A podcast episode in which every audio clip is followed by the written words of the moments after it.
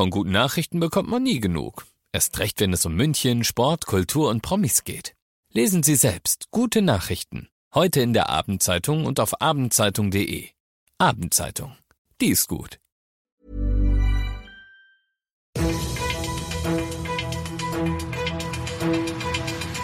95 5 Charivari, das München Briefing, Münchens erster Nachrichtenpodcast.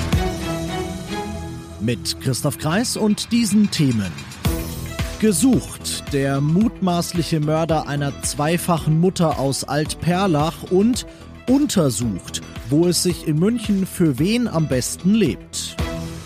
Servus und Hallo, wie schön, dass ihr auch bei dieser Ausgabe wieder dabei seid. In diesem Nachrichtenpodcast kriegt ihr ja jeden Tag innerhalb von fünf Minuten alles zu hören, was München heute bewegt hat. Das könnt ihr euch dann jederzeit und überall da anhören, wo es Podcasts gibt oder natürlich jetzt um 17 und 18 Uhr im Radio.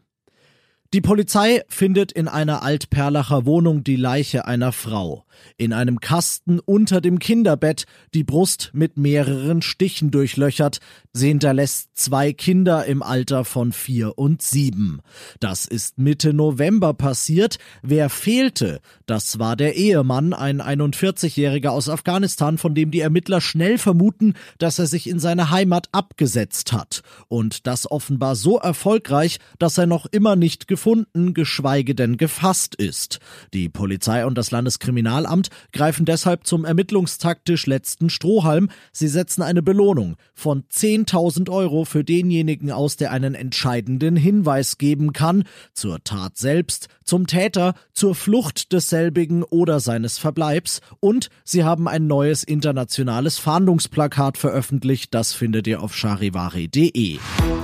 Jetzt werden Sternchen verteilt, und zwar das erste nach Bogenhausen.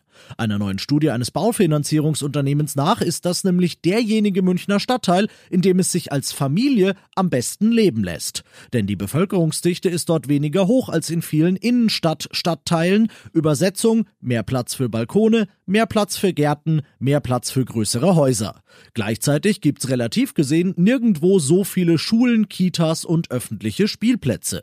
Das zweite Sternchen, das geht in die Altstadt. Dort kommen Kulturfreunde auf ihre Kosten. Nirgends gibt's nämlich eine solche Konzentration von Museen, Bühnen und Kinos und außerdem arbeitet sich's da gut, denn da sitzen viele Start-ups.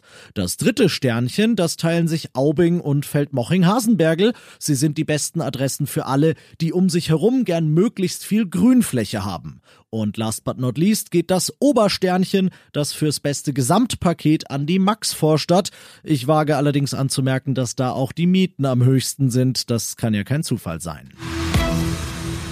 Wir hatten die erste Hälfte des München Briefings mit den München Themen und schauen jetzt noch wie gewohnt auf das Wichtigste aus Deutschland und der Welt.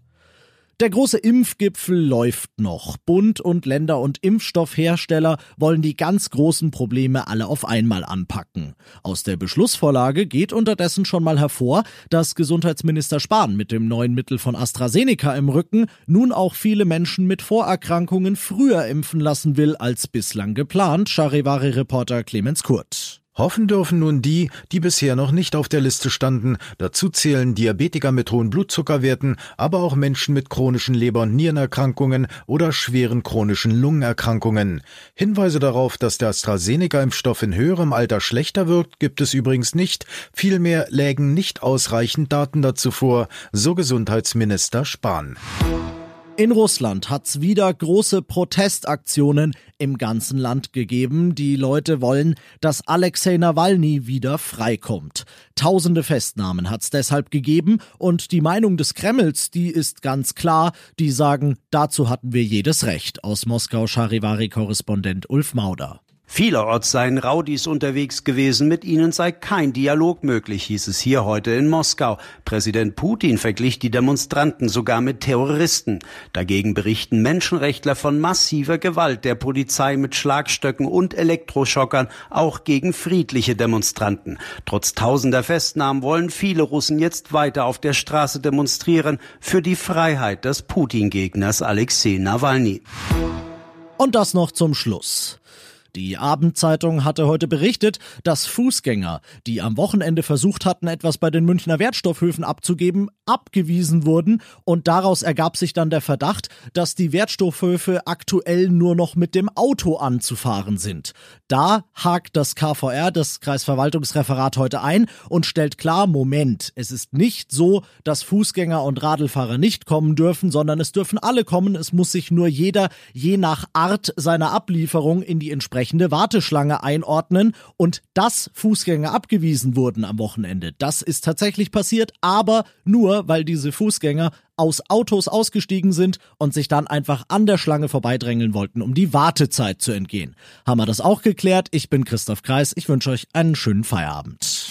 95 5 Charivari, das München Briefing. Diesen Podcast jetzt abonnieren bei Spotify, iTunes, Alexa und charivari.de.